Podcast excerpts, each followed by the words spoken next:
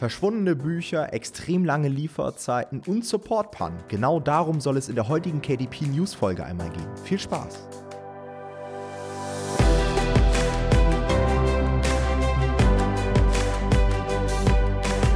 Hallo und herzlich willkommen zu einer neuen Folge vom Verlagsniveau Podcast und heute haben wir mal wieder unser Format am Start KDP News. Denn es ist in den letzten Wochen so einiges vorgefallen, teilweise auch sehr unerfreuliche Sachen. Und wir wollen euch in dieser Folge einfach mal wieder updaten. Und ich würde sagen, wir starten direkt mal rein mit einer sehr krassen Problematik. Und zwar haben wir über unsere Facebook-Community mitbekommen, dass da draußen sehr viele Bücher plötzlich verschwunden sind. Und zwar sind Stand heute vor allen Dingen Malbücher verschwunden. Ja, einige Leute haben in der Community vermeldet, dass sie ihre eigenen Malbücher nicht mehr finden können auf Amazon, obwohl sie im KDP Dashboard immer noch als live dargestellt werden. Sie können keine Sales mehr verbuchen und haben dadurch natürlich auch teils extrem hohe Umsatzeinbußen.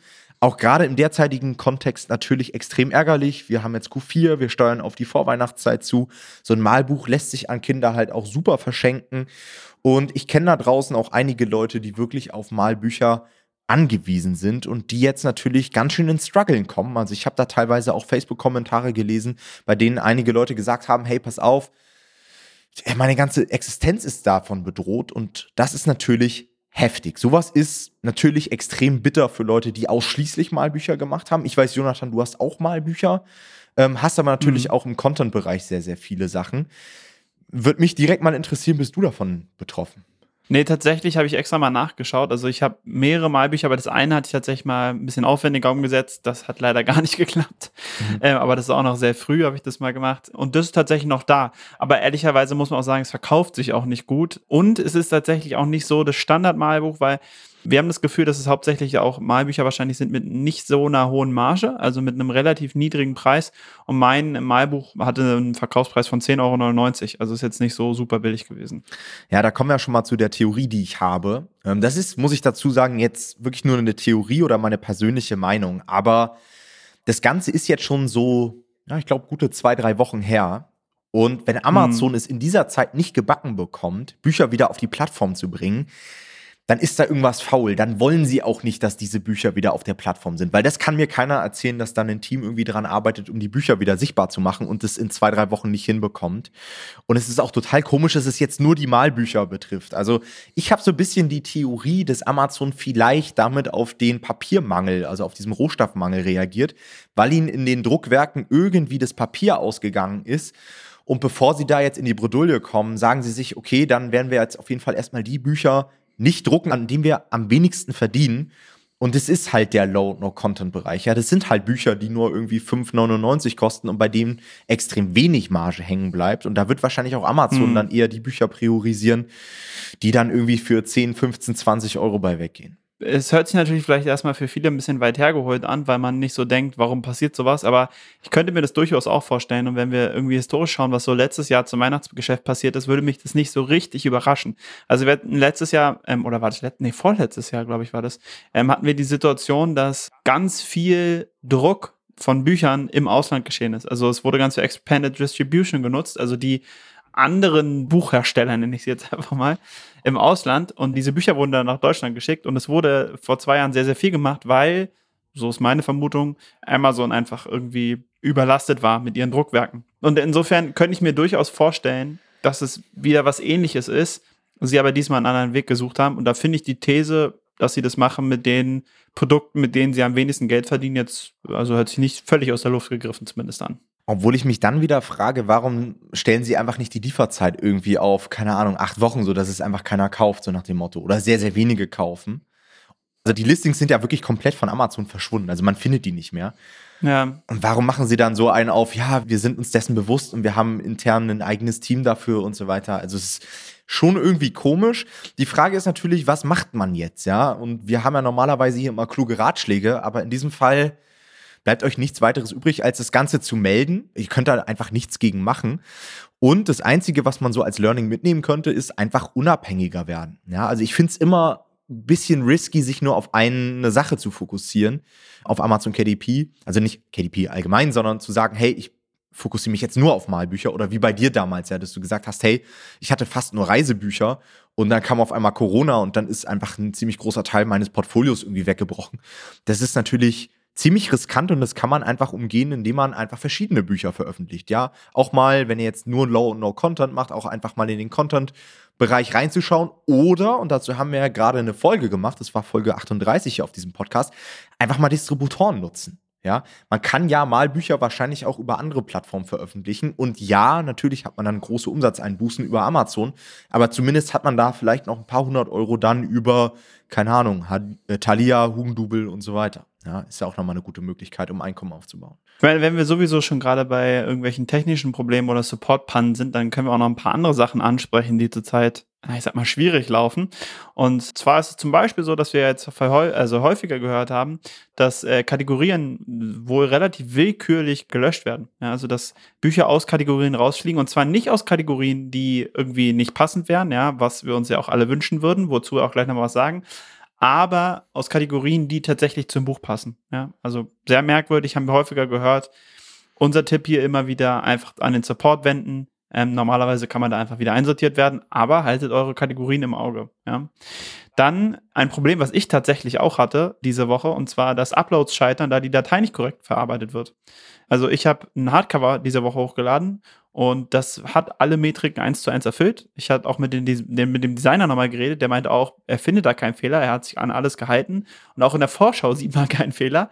Ich lade das hoch und dann kriege ich aber das von KDP zurückgeworfen und sie sagen, ja, da und da ist der Rand falsch und es stimmt halt einfach nicht. Also auch da schwierig, ja. Und was wir auch, das haben wir auch schon mal angesprochen in einer anderen Podcast-Folge, meine ich, dass es mittlerweile so ist, dass Hardcover von externen Distributoren eigentlich normalerweise mittlerweile nicht mehr verknüpft werden. Ja? Also es gab so eine Zwischenphase, da haben sie es noch teilweise gemacht, unserer Erfahrung nach. Heute würde ich fast sagen, wenn man zum Beispiel seinen Hardcover bei ePubli verknüpfen möchte mit seinem Amazon KDP-Taschenbuch, dass Amazon das tatsächlich nicht mehr macht. Sie sagen zwar mal, ja, wenn die Metadaten gleich sind, dann passiert es von selber, aber tatsächlich passiert es nicht, unserer Erfahrung nach mehr. Und wir hatten auch schon mal unsere Vermutung aufgestellt, dass es hauptsächlich daran liegt, dass sie natürlich ihre eigene Hardcover-Beta pushen möchten. Ja, oder es dauert halt sehr, sehr lang. Also ich habe mich letztens mit jemandem unterhalten, der gesagt hat, hey, nach irgendwie ein paar Wochen wurde es dann tatsächlich irgendwann verknüpft. Ich frage mich manchmal, woran das liegt. Also, das macht ja keiner manuell, sondern das machen ja irgendwelche Algorithmen, warum die dann erst nach ein paar Wochen darauf kommen. Aber gut. Ja. Bei Amazon gibt es wirklich derzeit so viele komische Dinge. Also wir haben auch gerade bei uns sehr viele Leute im Coaching, die jetzt natürlich vor Weihnachten noch launchen, um diese Phase mitzunehmen. Und da kommt jeden Tag irgendwie eine E-Mail, das funktioniert gerade nicht und Amazon hat das gemacht und ich habe mein Buch hochgeladen und das und das kommt irgendwie nicht online. Auch Blick ins Buch hatten wir jetzt wieder ein paar Probleme. Also momentan glaube ich einfach, dass Amazon ein Stück weit überfordert ist. Sehr viele Leute launchen, sehr, sehr viele Leute geben irgendwelche Änderungen in Auftrag und da müsst ihr einfach ein Stück weit geduldig sein. Ja. Dann eben eine Sache, die Jonathan schon angesprochen hat, sind die Kategorien. Und zwar werden die momentan willkürlich gelöscht. Und eine Sache, die wir jetzt auch festgestellt haben und die wir jetzt auch so ein bisschen offiziell bestätigt bekommen haben, ist die falsche Einordnung in Kategorien. Und zwar wird die nicht mehr toleriert. Amazon ist hier wirklich wesentlich strenger geworden. Und ich finde es vom Timing ganz witzig, weil ich vor ein paar Wochen auf YouTube ein Video veröffentlicht habe mit dem Titel Diese zwölf Dinge können dich 2022 deinen Amazon KDP-Account kosten. Und da war die erste Sache, die ich angesprochen habe, falsche Kategorien verwenden. Also dieses klassische, hey, ich habe ein Kochbuch und hol mir den Bestseller-Button in, keine Ahnung, Piano oder sowas. Nur ja, um diesen Button zu bekommen. Und da war so meine These, dass es halt die Kundenerfahrung ein bisschen verschlechtert und Amazon da irgendwann wirklich strenger wird und vielleicht sogar Account sperrt und so weiter. Und das Krasse ist, diese Woche hat jemand eine E-Mail bekommen vom Amazon Support. Die Person hat versucht, ein paar Kategorien hinzuzufügen. Und Amazon hat da geschrieben, nicht hinzugefügte Kategorie. Aufgrund von Inhalt, Beschreibung, Titel und Cover Ihres Buches kann das Technik-Qualitätsteam die gewünschte Kategorie nicht Ihrem Buch hinzufügen. Ihr Buch handelt über, wie man bla bla bla und hat nichts mit bla bla bla zu tun und wird davon in Ihrem Buch auch nichts erwähnt. Bitte beachten Sie, dass Ihr Buch in den richtigen Kategorien zugeordnet sein muss, damit auch die gewünschte Zielgruppe erreicht werden kann. Die Suchkategorien, die Sie auswählen, müssen für Ihren Titel relevant sein. Bitte berücksichtigen Sie auch, dass das System es nicht zulässt, unpassende Kategorien hinzuzufügen. Auch können wir das System nicht manuell überschreiben. Und jetzt kommt's. Falsch eingeordnete Kategorien können ein negatives Such- und Kauferlebnis bei den Lesern verursachen. Bei inkorrekter Zuordnung wird das Buch erneut von unserem Technikteam überprüft und kann auch eventuell vom Verkauf entfernt werden. Und das finde ich schon krass, ja. Also falsche Kategorien können tatsächlich dafür sorgen, dass euer Buch eventuell nicht mehr zugelassen wird für den Verkauf. Und das wäre natürlich dann so der Worst Case. Ja, aber also für euer Buch wäre es der Worst Case, aber generell ist es sehr, sehr gut, dass das mal passiert. Richtig. Ja, also es war ja eigentlich nur, eigentlich war es nur eine Frage der Zeit, aber es ist ja schön, dass wir mal sehen, da passiert was in die Richtung. Ähm, genauso, äh, also, also zumindest sehr, sehr ähnlich, das ist auch eine gute Nachricht. Gute Überleitung. Ja, es ist die perfekte Überleitung zu dem anderen Thema, was wir ansprechen wollen, nämlich, dass Amazon stärker oder ein bisschen stärker, zumindest unserer Erfahrung nach, gegen Rezensionsverstöße durchgreift. In unserer Community haben immer mehr Leute berichtet, dass ähm, Bücher von Amazon verschwinden, die ziemlich offensichtlich ähm, Bewertungen eingekauft haben und das ist ja was, was wir uns immer mehr wünschen. Ja, also was wir auf jeden Fall, weil wir halt die Vertreter dessen sind, dass man halt keine Rezensionen kaufen sollte. Also je mehr, desto besser quasi. Ja, von uns aus kann jeder gerne seine Bücher verlieren, der ähm, Rezensionen kauft.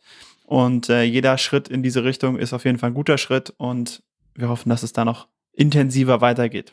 Ja, das sind häufig immer nur so Wellen, habe ich das Gefühl. Also ich hoffe natürlich, dass Amazon jetzt wirklich perspektivisch strenger wird damit, aber das gab schon so oft, ne, dass es dann mal irgendwie wieder ein paar Wochen gab, da haben dann einige Leute ihre Accounts verloren oder ihre Bücher wurden gesperrt oder Rezensionen werden ja auch teilweise einfach nur entfernt.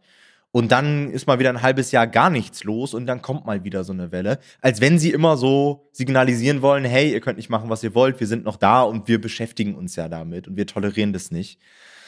Ja, immer so ein Tropfen auf dem heißen Stein, aber ich habe auch die Hoffnung, dass es irgendwann wirklich mal richtig knallt. Und dann hat man einfach mit einer vernünftigen Rezensionsstrategie einfach riesengroße Vorteile. Ist so. Und dann haben wir noch eine kleine Sache, wo wir vielleicht auch schon ein bisschen das Weihnachtsgeschäft äh, sehen können. Und wir hatten vorhin schon die Amazon Beta angesprochen zu den Hardcovern. Und das macht sich jetzt vielleicht auch ein bisschen merkbar, dass es tatsächlich noch eine Beta ist. Und zwar haben wir bei den Hardcovern gerade sehr lange Versandzeit, nämlich ähm, steht da zurzeit meistens gewöhnlich versandfertig in vier bis fünf Wochen. Das heißt, wir sehen schon, jeder ist jetzt für die Beta freigeschaltet. Dementsprechend gibt es auch mehr Hardcover, die bestellt wurden.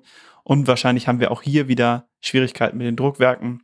Das heißt, da können wir uns erstmal dran gewöhnen, aber für uns natürlich äh, meistens nicht so schlimm. Ja, ja ich habe übrigens, wann war das? Gestern oder vorgestern habe ich eine E-Mail von Amazon bekommen, so als Info-E-Mail zu den Hardcovern. Und ich habe mir so gedacht, hm, warum schicken die mir jetzt diese E-Mail? Hardcover ist doch jetzt schon seit langem bekannt ich glaube, dass es jetzt tatsächlich gar keine Beta-Phase mehr ist. Also ich glaube, das war so die offizielle E-Mail, hey, jetzt haben wir Hardcover und jetzt kann es jeder nutzen. Finde ich dann aber auch komisch, dass dann, wenn sie diese E-Mail raussenden, jetzt auf einmal die Hardcover ähm, in vier bis fünf Wochen versandfertig sind. Also das ist schon sehr, sehr weird teilweise. Super Timing. Ja. Im Dashboard steht es meiner Meinung nach noch mit Beta, mit so einem kleinen Beta-Fähnchen dran. Ja, aber wir wissen es nicht. Also bei den Beta-Reports, das war auch ewig in der Beta. Also. Das stimmt. Und auch beim Wechsel von CreateSpace damals auf KDP Print, da kam der Hinweis auch noch gefühlt zwei Jahre danach. Ich weiß gar nicht, ist der immer noch drin? Müsste ich mal gucken. Ja, der ist immer noch da, glaube ich. Ah, das ist ja. auch sehr schwach. Aber gut, anderes Thema. Die letzte Nachricht, die wir für euch heute mitgebracht haben, baut auch so ein bisschen auf dieser ganzen Distributor-Thematik auf, die wir vor kurzem auch hier im Podcast hatten. Und zwar hat uns die Woche die Nachricht erreicht, dass Tolino jetzt auch Print anbietet. Das heißt, ihr könnt über Tolino nicht nur euer E-Book veröffentlichen, sondern auch direkt jetzt bei Tolino eure Print-Ausgabe. Ich glaube, das ging vorher nur über Distributoren. Hat dann natürlich den Vorteil, dass man einfach ja, höhere Margen bekommt, denke ich mal, weil man einfach an den Distributor nichts mehr abdrücken muss. Und wenn man ehrlich ist, Thalia, dazu gehört Tolino nun mal, ist, glaube ich, auch so der Treiber bei den Distributoren in den Sales. Also ich habe so das Gefühl, sehr, sehr viel geht über Thalia und Hugendubel teilweise bei den E-Books dann auch noch so iTunes und so weiter. Aber all die anderen Shops, die da noch irgendwo mit abgedeckt werden, ich glaube, darüber kommt da nicht viel. Was man jetzt hier zahlen muss, sind 14,90 Euro einmalig, um das Ganze auf Tolino einzustellen.